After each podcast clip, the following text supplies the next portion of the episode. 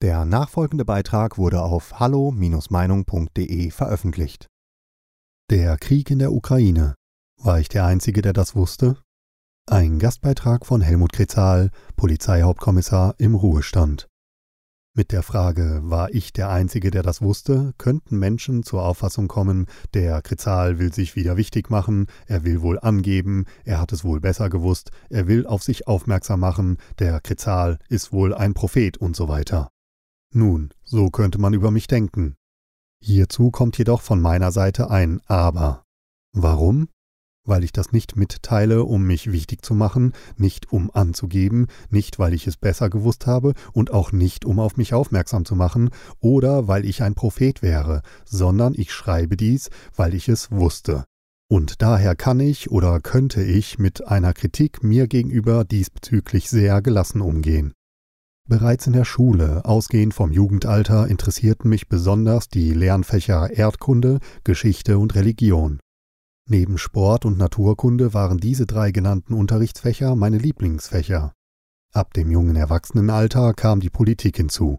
Und die Politik beurteilte ich von meinem zeitlichen Standpunkt aus. Das betraf die Vergangenheit sowie die Gegenwart, also die jeweilige politische und gesellschaftliche Situation und was die Zukunft für Deutschland bringen könnte. Und dies alles immer eingebunden im Weltgeschehen. Spannend war es, als die Wiedervereinigung Deutschlands anstand und danach der Zusammenbruch der Sowjetunion mit der Auflösung des Warschauer Paktes am 1.7.1991 geschah. Einige Aussagen der damaligen Politiker, jedoch nicht alle, aber wichtige, sind in meinem Kopf als Erinnerung hängen geblieben. Besonders die Aussage des damaligen Außenministers von Deutschland, Herrn Dietrich Genscher, FDP. Seine Aussage betraf das kommende wiedervereinte Deutschland, die NATO und ein Versprechen. Das Versprechen, dass die NATO sich nicht weiter nach Osten ausdehnen wird. Nun gehe ich nicht weiter darauf ein, was danach tatsächlich von der NATO unter der Führung der USA geschah. Ich bleibe nun bei Russland, das als Sowjetunion einen politischen und militärischen Abstieg hinnehmen musste. Michail Gorbatschow, Sohn eines russischen Mannes und einer ukrainischen Frau, war für die westlichen Demokratien ein hochgeschätzter Politiker, aber in Russland selbst wurde er als Schwächling angesehen. Daher dauerte es auch nicht sehr lange, bis er abgesetzt wurde. Sein Nachfolger Boris Jelzin wurde bald als ein armes Licht genannt, mit anderen Worten, er war keine Leuchte. Für ein kommunistisches, sozialistisches Russland, das wieder politisch und militärisch aufsteigen wollte, war er kein Führungspolitiker, mit dem man hätte Ruhm erreichen können. Daher war auch seine Zeit begrenzt und sein Nachfolger wurde Wladimir Putin. Und dieser Putin war weder ein Weichling noch ein armes Licht, sondern von ganz anderer Qualität. Auch wenn Russland militärisch noch nicht wieder erstarkt war, trat dieser Putin als Präsident von Russland selbstbewusst auf. Seine in Deutsch gehaltene Rede im Bundestag und seine danach erfolgten Reden, die auf Deutsch übersetzt wurden, habe ich gehört. Er brachte in seinen Wortbeiträgen immer deutlich zum Ausdruck, was er wollte, was er nicht wollte und was seine Hoffnungen sind. Und aus diesen Reden konnte ich entnehmen, dass ihm die NATO-Erweiterung nicht gefiel und was geschehen würde, wenn die Ukraine bestimmte politische Schritte in Richtung Westen machen würde. Seine Forderung an die Ukraine war Neutralität. Für mich persönlich ist Wladimir Putin ein intelligenter Mensch, der in seinem Denken stark zielorientiert ausgerichtet ist, mir aber als Mann jedoch sehr eitel erscheint und der sich schnell beleidigt fühlt. Des Weiteren dürfte er auch sehr nachtragend sein und er vergisst nicht, was zu seinem Nachteil war. Den Menschen, die ihn mögen, ihm nachfolgen und ihm gehorsam sind, begegnet er wohl warmherzig. Den Menschen, die sich ihm politisch und gesellschaftlich entgegenstellen, ihn ablehnen und so weiter, tritt er mit einem kalten Herzen entgegen.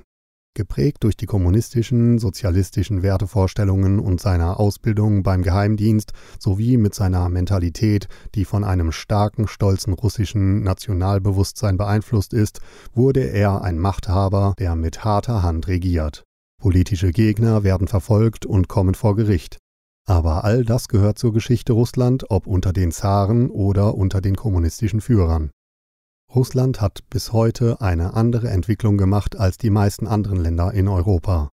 Eine freiheitliche bürgerliche parlamentarische Demokratie konnte daher in Russland bis heute keinen Fuß fassen. Auch wenn das so ist, weiß der russische Präsident, dass eine große Zahl von Staaten in dieser Welt moralisch an seiner Seite stehen bzw. sich neutral verhalten. Und in seinen strategischen Ausrichtungen gegenüber dem Westen, besonders der USA, wird er diese Tatsache politisch geschickt ausnutzen.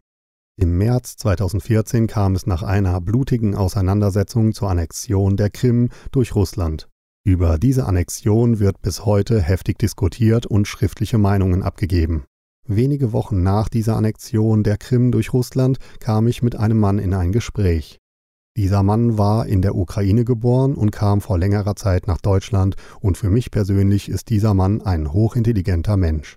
Er spricht mehrere Sprachen, neben seiner Muttersprache Ukrainisch noch Russisch, dann sehr gut Deutsch und Englisch. Er ist ein ruhiger, angenehmer Mann, der in bescheidener Weise auftritt. Aber die Annexion der Krim hatte ihn damals sehr emotional bewegt. Er teilte mir seine Auffassungen aus der Sicht eines Ukrainers mit. Seine emotionale Betrachtungsweise konnte ich auch nachvollziehen. Ich wiederum versuchte aus neutraler Sicht das Thema Krim zu erklären und machte ihn auch auf bestimmte geschichtliche Tatsachen aufmerksam. Als Beispiel nannte ich auch, dass die Krim doch auch sehr lange, seit dem 18. Jahrhundert, zum Russischen Reich gehörte und die Menschen dort mehr Russisch sprechen als Ukrainisch und sich auch mehr zu Russland hingezogen fühlen. Diese Betrachtungsweise konnte er jedoch nicht annehmen. Und nun kam ein Hinweis aufgrund meines Wissens aus dem Bereich Erdkunde, Bereich Geschichte und was Putin in seinen Reden in den letzten 10 bis 15 Jahren angekündigt hat. Nun teilte ich dem angenehmen Herrn, der in der Ukraine geboren und aufgewachsen war, mit, was eventuell zwischen Russland und der Ukraine passieren könnte. Auch wenn dies von mir vor etwa sieben Jahren ausgesprochen wurde, so kann ich mich vielleicht nicht an jedes Wort, aber an den Inhalt meiner Aussage noch sehr gut erinnern. Wenn die politische Führung in der Ukraine klar und unmissverständlich zum Ausdruck bringt, dass die Ukraine ein neutrales Land bleibt bzw. auch bleiben möchte und kein Wunsch besteht, in die NATO aufgenommen zu werden und auch der EU nicht beitreten möchte und die Verantwortlichen auch den Mut haben, den Staat Ukraine zu einem Bundesstaat umzugestalten, so wie dies in Deutschland oder Österreich nach dem Zweiten Weltkrieg geschehen ist, so wäre es möglich, den unterschiedlichen Mentalitäten in der Bevölkerung eine gewisse Selbstbestimmung und Verwaltung zu geben. Eine russische Armee würde dann nicht in die Ukraine einmarschieren, wenn dies nicht geschehen sollte und in manchen Gebieten der Ukraine Bürger sich feindlich gegenüberstehen und Russland zur Auffassung kommt, die Ukraine will in die NATO und die NATO würde dies begrüßen, dann wird es zum Krieg kommen. Wir sprachen auch über die Donbass-Region, über Donetsk und Lugansk. Auch hier gab ich zu bedenken, dass in diesem Ostgebiet der Ukraine mehrheitlich die Menschen Russisch sprechen und von ihrer Mentalität her mehr zu Russland geneigt sind. Ich wusste also, dass die politische Führung in Russland jetzt in der Person Putin mit einer Armee in die Ukraine einmarschieren wird, wenn bestimmte Schritte von der Ukraine in Richtung NATO und EU unternommen werden und der Westen, in dem Fall die NATO und EU, in freundlicher Weise Aussagen treffen, die diesen Wunsch unterstützen. Was ich nicht wusste, war das Jahr, der Monat und der Tag, wann dies geschehen würde. Ich denke, dass jetzt meine Auffassung besser verstanden wird aber ich muss eingestehen, dass ich doch nicht der Einzige bin, der das wusste. Wissen Sie, wer es noch wusste? Der Präsident der Vereinigten Staaten von Amerika, Joe Biden. Hier verweise ich auf zwei Videos von Hallo Meinung mit der Überschrift Ihr spielt nicht mehr mit uns und mit der Überschrift Todesgefahr. Und dieser US-Präsident hatte genaue Informationen. Daher ergibt sich die Frage, wieso wussten es die deutschen bzw. europäischen Politiker nicht? Warum waren sie so überrascht?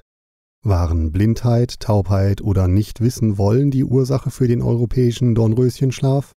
Jetzt sind die Verantwortlichen in der Politik und die Menschen in den Demokratien von Europa, besonders in Deutschland, aufgewacht, wie die Prinzessin. Diese wurde jedoch wach geküsst. Für die Europäer war es kein Kuss, der sie aufweckte, sondern ein Donnerschlag. Und dieser Donnerschlag hat nun Folgen für Europa, hier besonders wieder für Deutschland. Dieser Donnerschlag hat jedoch im Moment keine Folgen für die asiatischen, afrikanischen und südamerikanischen Länder, auch nicht für die USA und Großbritannien ist ebenfalls nicht so sehr betroffen. Es ist sehr seltsam, dass diese Realität oder Tatsache in den öffentlich-rechtlichen Medien in Deutschland kaum erwähnt werden. Jetzt noch ein Hinweis, damit man mich nicht falsch versteht. Putin hat einen Angriffskrieg begonnen und den verurteile ich. Aber ich bin auch ein Mann, der durch die Brille des Gegners schaut. Das hat mit meinem früheren Dienst bei der Polizei zu tun. Ja, aus der Sicht der russischen, kommunistischen, sozialistischen Weltanschauung kann man Putin verstehen. Und das Wort Putin-Versteher ist ja zu einem Schimpfwort geworden. Auch wenn man mich so bezeichnen würde, kann ich sagen, aus russischer Sicht verstehe ich es. Aber ich bin kein Putin-Freund. Putin ist für mich ein Gegner, ein politischer Gegner. Ein Angriffskrieg ist und bleibt für mich ein Verbrechen. Aber es ist auch angebracht, das anzusprechen, was vor diesem Angriffskrieg passierte. Und nun einige Hinweise über Ereignisse und Sachverhalte, die ich nicht wusste. Ich wusste nicht, dass seit 2015 bis Februar 2022 zwischen 20.000 und 25.000 ukrainische Männer auf deutschem Boden, jedoch auf amerikanischem Militärgelände, zu Unteroffizieren ausgebildet und des Weiteren an modernen Waffen geschult worden sein sollen. Auch wusste ich nicht, dass seit vielen Jahren USA-Militärexperten sich in der Ukraine aufgehalten und die ukrainische Armee zu einer modernen Kriegsführung ausgebildet haben sollen. Auch wusste ich nicht, dass man bereits vor dem Kriegsbeginn amerikanische Waffen in die Ukraine geliefert haben soll. Auch wusste ich nicht, dass die Atomraketen, die vom amerikanischen Militär in Deutschland aufgestellt sind, ohne Wissen der deutschen Regierung mit neueren Systemen ausgerüstet worden sein sollen. Dies habe ich erst alles durch Berichterstattung der verschiedenen sozialen Medien im Nachhinein erfahren. Diese Feststellungen ergeben doch auch ein schräges Bild. Oder liege ich falsch? Und noch etwas hat mich überrascht. Nicht positiv, sondern negativ. Unmittelbar nach dem Krieg geboren und in einer freiheitlichen Demokratie aufgewachsen, wurde ich auch in meinem Denken und Auffassungen zum Teil durch die damalige Gesellschaft geprägt. Und da gab es in den 50er, 60er bis in die 70er Jahre in Deutschland eine Auffassung, die von der Gesellschaft und den politischen Kräften ohne Widerspruch geteilt wurde. Kein deutscher Soldatenstiefel soll mehr außerhalb von Deutschland fremdes Land betreten, es sei denn im Verteidigungsfall oder Bündnisfall. Und keine Waffenlieferung in Kriegsgebiete, gleich wo diese Kriege stattfinden. Bei dem Wort Waffenlieferung machte man keinen Unterschied zwischen Maschinenpistolen und Panzern. Mit anderen Worten, man machte keinen Unterschied zwischen leichten und schweren Waffen. Und heute? Für mich schrecklich. Die Friedenstaube wurde ausgetauscht durch einen Falken. Das Wort Waffenlieferung hört man mit lauter Stimme von Bayern bis nach Schleswig-Holstein. Das Wort Frieden will man nicht hören bzw. spricht man mit einem leisen Ton aus. Und wer dieses Wort laut ausspricht, wird als Putin-Versteher bezeichnet. Ein großer Teil der Bevölkerung ist mit den Sanktionen gegen Russland einverstanden und manchen Menschen kann man ihre Begeisterung ansehen. Sie merken jedoch nicht, wie sie den Ast mit der Bezeichnung Wohlstand, Freiheit, Arbeitsplätze, auf dem sie sitzen, selbst absägen. Dies ist eigentlich mehr als verrückt. Noch einmal zum Thema Erdkunde. Viele Politiker und Medienvertreter sprechen von einem Krieg mitten in Europa. Ich war immer der Überzeugung, Deutschland, Österreich und Teile von Polen gehören etwa zur Mitte von Europa. Die Ukraine und das europäische Russland liegen nach meinem Verständnis im Osten von Europa. Der Krieg findet also nicht in der Mitte von Europa statt, sondern im Osten. Und in der Ukraine wiederum auch nicht auf dem gesamten Staatsgebiet vielmehr dort vorwiegend in der Ostukraine zur Grenze nach Russland und im südlichen Teil. Dies betrifft etwa 20 Prozent der Landfläche von der Ukraine. Im Moment wird die Ukraine zum größten Teil nicht zerstört, sondern Zerstörungen geschehen im Ostgebiet des Landes und in südlichen Teilen, denn dort wird zurzeit der Krieg geführt. Und da, wo auf einen Angriffskrieg mit einem Verteidigungskrieg reagiert wird, wird es sehr, sehr blutig. Menschen werden getötet und verstümmelt. Es geschehen Verbrechen gegen die Menschlichkeit und die militärische Waffenkraft verursacht gewaltige Zerstörungen. Krieg hinterlässt große Spuren, Krieg ist grausam. Als ein Mann, der nun bereits ein älteres Lebensalter erreicht hat, sage ich aufgrund meiner politischen deutschen Überzeugung sowie meiner Lebens- und Berufserfahrung Nein zum Krieg, Nein zu den Waffenlieferungen, Nein zu den Sanktionen und Ja zu Verhandlungen, selbst wenn die Auffassungen der Kriegsparteien noch weit auseinander liegen. Das Ziel muss Frieden heißen. Und wenn der Zustand Frieden erreicht ist, kann neu geordnet werden. Dem Hass darf keine Möglichkeit gegeben werden, weiter Unheil zu verbreiten. Die Geschichte der Sanktionen hat immer aufgezeigt, dass es die Bevölkerung trifft und nicht dazu geführt hat, dass Kriegshandlungen eingestellt wurden oder der bekämpfte Gegner aufgegeben hätte. Bei den jetzigen Sanktionen kommt noch hinzu, dass die deutsche Bevölkerung mehr geschädigt wird als das politische militärische Russland. Und ich teile auch ganz klar und deutlich mit, der Krieg in der Ukraine ist nicht mein Krieg. Und einen Wirtschaftskrieg brauche ich auch nicht. Und da darf man sich ruhig über mich aufregen. Da gibt es kein Wenn und kein Aber für mich, und wenn Gebietsverluste für die Ukraine entstehen, dann ist es eben so.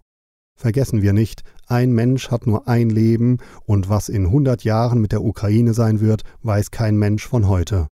Hierbei dürfen wir Deutsche an die Region Elsass denken. Hunderttausende von jungen Männern aus Frankreich und Deutschland haben wegen dem Kampf um Elsass, gehört diese Region zu Deutschland oder gehört das Land zu Frankreich, ihr Leben verloren und die Hinterbliebenen der getöteten Menschen hatten dadurch ein Leben lang ein Leid zu tragen. Frieden ist das Ziel und nicht Kriegsverlängerung.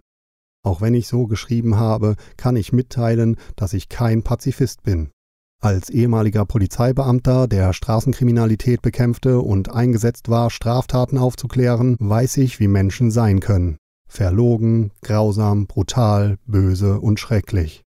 Und daher braucht ein Staatsvolk auch Ordnungskräfte wie die Polizei.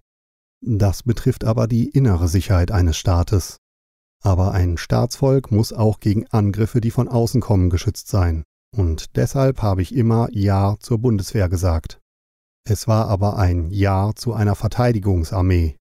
Gut ausgebildete Frauen und Männer, die mit Überzeugung bei der Bundeswehr ihren Dienst tun, sollten bereit sein zur Verteidigung und sie sollten ausgerüstet sein mit ausgezeichnetem Material und entsprechenden Waffen.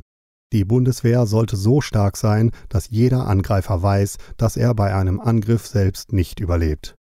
Ich gebrauchte hierzu immer das Beispiel eines Herdenschutzhundes. Ein Herdenschutzhund ist kein Schäfer und Hirtenhund, sondern ein Wächter. Stark gebaut und ohne Angst zu haben, wacht er über die Herde und beschützt diese. Er ist immer bereit, bei einem Angriff auf die Herde durch Wölfe, Bären oder Luchse die Herde mit seinem Leben zu verteidigen. Wenn wir eine solche Bundeswehr hätten, und wir hatten sie einmal, bräuchte kein deutscher Bürger Angst zu haben, dass eine fremde Macht einen Angriffskrieg gegen dieses Land führen würde. Ein Atomkrieg ist jedoch eine ganz andere Situation. Bei diesem Beitrag handelt es sich um die Meinung des Verfassers. Hallo Meinung ist überparteilich und lässt einen offenen Austausch unterschiedlichster Meinungen aus dem breiten demokratischen Spektrum zu. Die Beiträge unserer Leser sind eine Meinung bei Hallo Meinung und geben nicht generell die Meinung von Peter Weber und Hallo Meinung wieder. Liebe Zuhörer, ohne Sie wäre unsere Arbeit nicht möglich. Alle Informationen zu unserer Kontoverbindung finden Sie im Begleittext. Herzlichen Dank für Ihre Unterstützung. Weitere Beiträge von Peter Weber und Hallo Meinung finden Sie in den sozialen Medien wie zum Beispiel YouTube und Facebook. Wir freuen uns auf Ihren Besuch.